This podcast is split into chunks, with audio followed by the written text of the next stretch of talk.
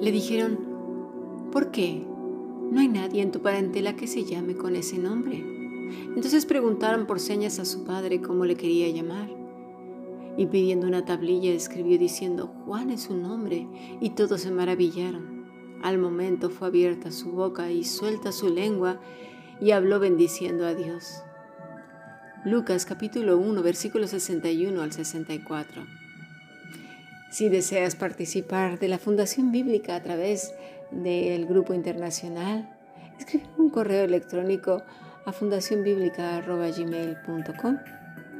Bueno, como ayer quedamos en seguir nuestro estudio, pues es muy interesante, porque el victimismo puede formar y ser una enorme piedra de tropiezo, de tal suerte que Incluso puede pasar toda nuestra vida sin haber entendido nada. Por eso, como ayer lo comenté, es importantísimo que pidamos a Dios que nos muestre y escudriñe nuestro corazón y vea si hay cualquier raíz de amargura, de victimismo Hemos estado hablando de manera profunda la disciplina de Dios y todas aquellas actitudes que impiden que esa acción de nuestro Padre sea vista como un honor y una bienaventuranza. En Job 5, 7 dice, He aquí, cuán bienaventurado es el hombre a quien Dios reprende. No desprecies pues la disciplina del Todopoderoso. Dice Elifaz a Job, Feliz es el hombre a quien Dios corrige Elifaz dio un giro positivo a su consejo al decirle a Job que es envidiable o deseable la situación de aquel a quien Dios se preocupa lo suficiente por castigar.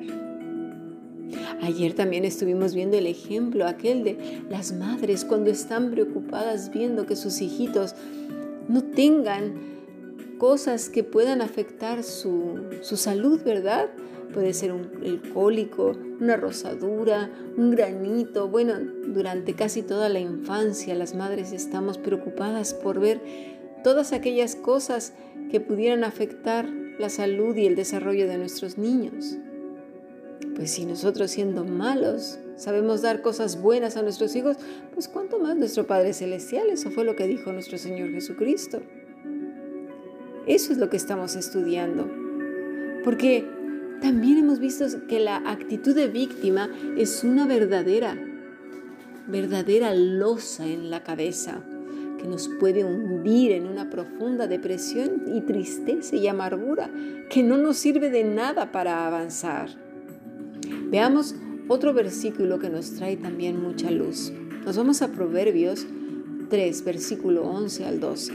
Dice así, No menosprecies, hijo mío, el castigo de Jehová ni te fatigues de su corrección, porque Jehová al que ama castiga, como al padre al hijo que quiere. Y a veces se utiliza simplemente para los niños, pero eso no es cierto, es para todos. Mira, para castigar se usa la misma palabra que vimos ayer, musar, que es cadena, castigar, castigo, censura, consejo, corrección, corregir, disciplina, doctrina, enseñanza, erudición, escarmiento, instrucción, instruir, reconvención, reprensión, de otra raíz que es yasa, que quiere decir amonestación, azotar, castigar, corregir, dirigir, enseñar, escarmentar, instruir, lavar. Nos sigue recordando, ¿verdad?, a las palabras de Pablo a Timoteo en su segunda epístola, capítulo 3, versículo 16, que toda escritura es útil, ¿te acuerdas para qué?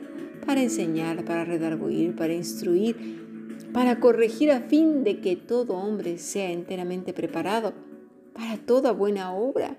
Pero a veces no profundizamos mucho en todas estas cosas y perdemos toda aquella riqueza y bendición que tiene la escritura. Porque Qué importante es, tener en cuenta todas estas cosas para que cuando llegue la disciplina, como le dijo Elifaz a Job, sea, seamos envidiables, bienaventurados. Dice, no menosprecies la disciplina. La palabra para despreciar o menospreciar es kutz, que quiere decir no aborrezcas, no te fastidies. Quiere decir también no estés disgustado, ansioso, no te fatigues. Nos fijamos lo importante que, que es callar, considerar nuestro caminar primero antes de hacer cualquier berrinche y drama. Callar, ser prudentes, mesurados. Veamos los beneficios que puede tener una persona que recurre al victimismo, que ya lo vimos que es un pecado. No es una enfermedad, no es un trastorno mental, nada, es un pecado. Bueno, estos beneficios que tiene inmediatos es que primero no asumen la responsabilidad de nada. Por tanto, esa autoestima que creen tener estable se mantiene por la evitación del malestar que conlleva ser responsable del propio fracaso.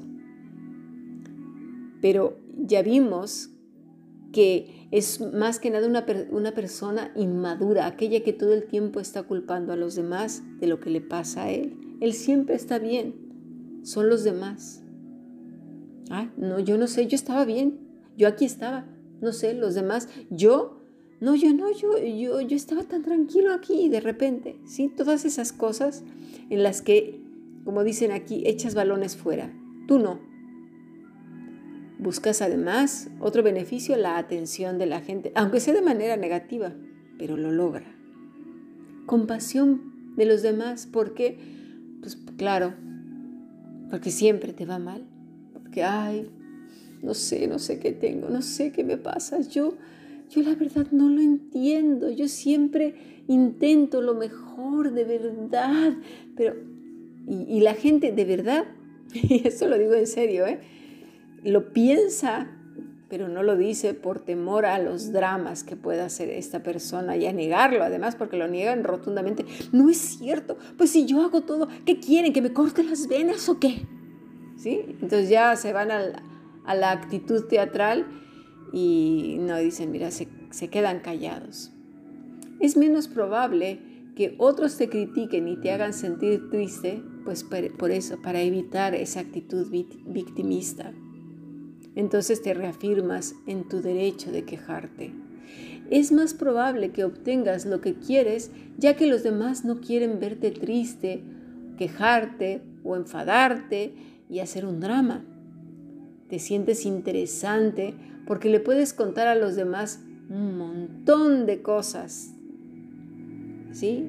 Y horas y hablando y ah, no te aburres. Si hay mucho drama a tu alrededor, no te aburres. El victimismo te da poder para eludir la responsabilidad, para sentirte con derecho a mostrar tristeza, manipular a otras personas y obtener su simpatía y su compasión. Ahora, ¿cuáles son las desventajas? Todos son desventajas, pero la persona que acude al victimismo ve las primeras como ventajas, como algo que puede sacar y alimentar y reafirmar su actitud victimista, que al final de cuentas ahoga a los demás, los fatiga emocional y físicamente. Ay, dicen otra vez. Es, se vuelve una carga muy pesada. Y puede ser que el victimista, incluso esta misma conversación, si no está en sintonía con el Señor, la refuerce su victimismo y diga, entonces ya, ¿qué hago? ¿Me voy a morir? ¿Eh? Eh, ya no, ¿qué caso tiene la vida? Soy de lo peor y va otra vez. No, no, hay que ceñirnos como hombres y mujeres valientes e identificar el problema y de verdad desear salir adelante. Porque las desventajas del victimismo son las siguientes. Vamos a, a nuestro siguiente podcast.